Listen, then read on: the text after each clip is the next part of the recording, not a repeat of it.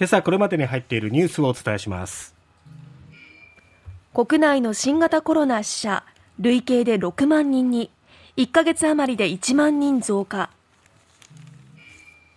中国入国隔離を撤廃。ゼロコロナ政策終了。岸田総理が G7 歴訪へ出発。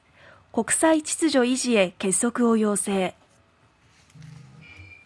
ロシアの一方的停戦期間終了。ウクライナ各地で攻撃続き履行されず。安倍元総理銃撃事件から半年。山上容疑者今週にも殺人罪で起訴へ。まずは新型コロナウイルスの死者が6万人を超えたという報告がありました。はいえー、昨年の12月1日に5万人を超えたばかりだったということでこの1ヶ月余りで1万人増えたということになりますね、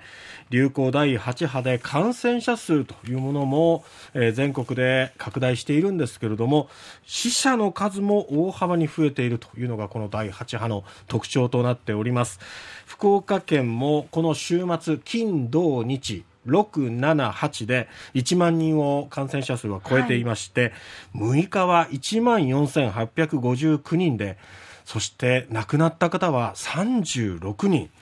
これは過去最多となっております。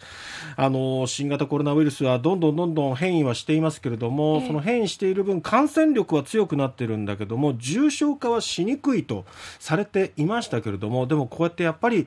感染してしまうと高齢の方基礎疾患のある方などはやっぱり命にも関わってくる、はい、改めてこのコロナの怖さっていうところをね痛感しますよね、えー、この6日も40代以上の男女36人が亡くなっていて7日は22人が亡くなりそして昨日は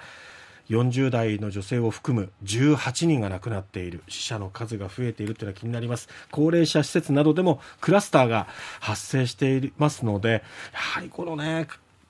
あの介護現場で感染を防ぐというのはなかなか難しいところがありますけども、やっぱり命に直結する分ね、改めてやっぱ気をつけなきゃいけないなと思います。さあ、そんな、えー、新型コロナウイルスに対して中国政府は、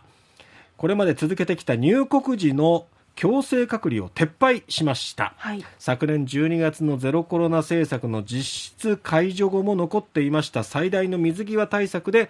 今回の廃止でゼロコロナ政策は事実上終了ということですね、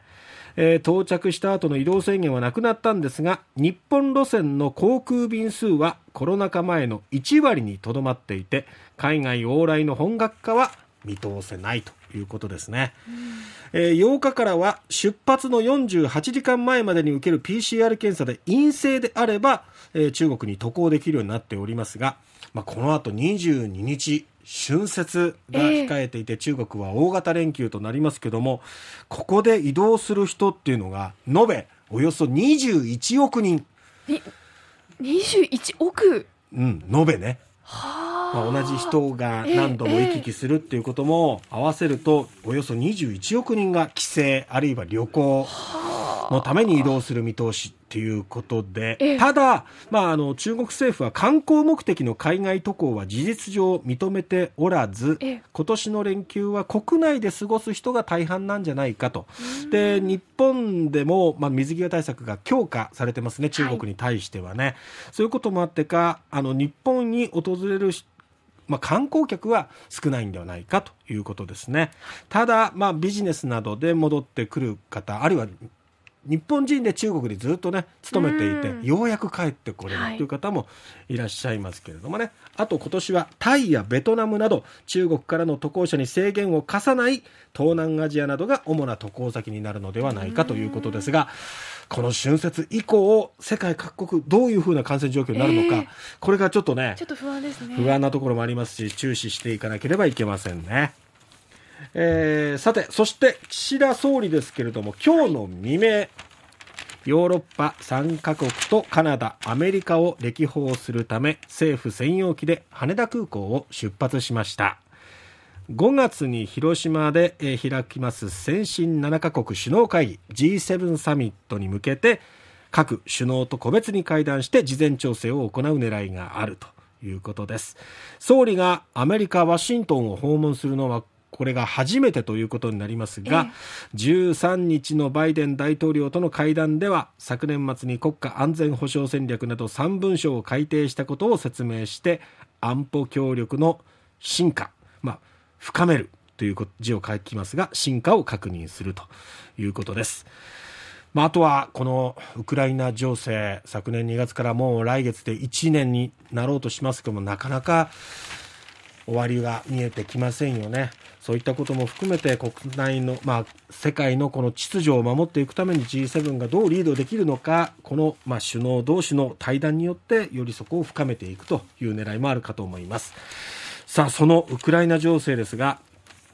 ロシアのプーチン大統領がロシア正教のクリスマスに合わせて命じた36時間の一方的停戦の期間がモスクワ時間の8日午前0時に終了しました。ウクライナ各地では戦闘が続き停戦は事実上履行されなかった形です、はい。何なんだろうね、もう本当にね、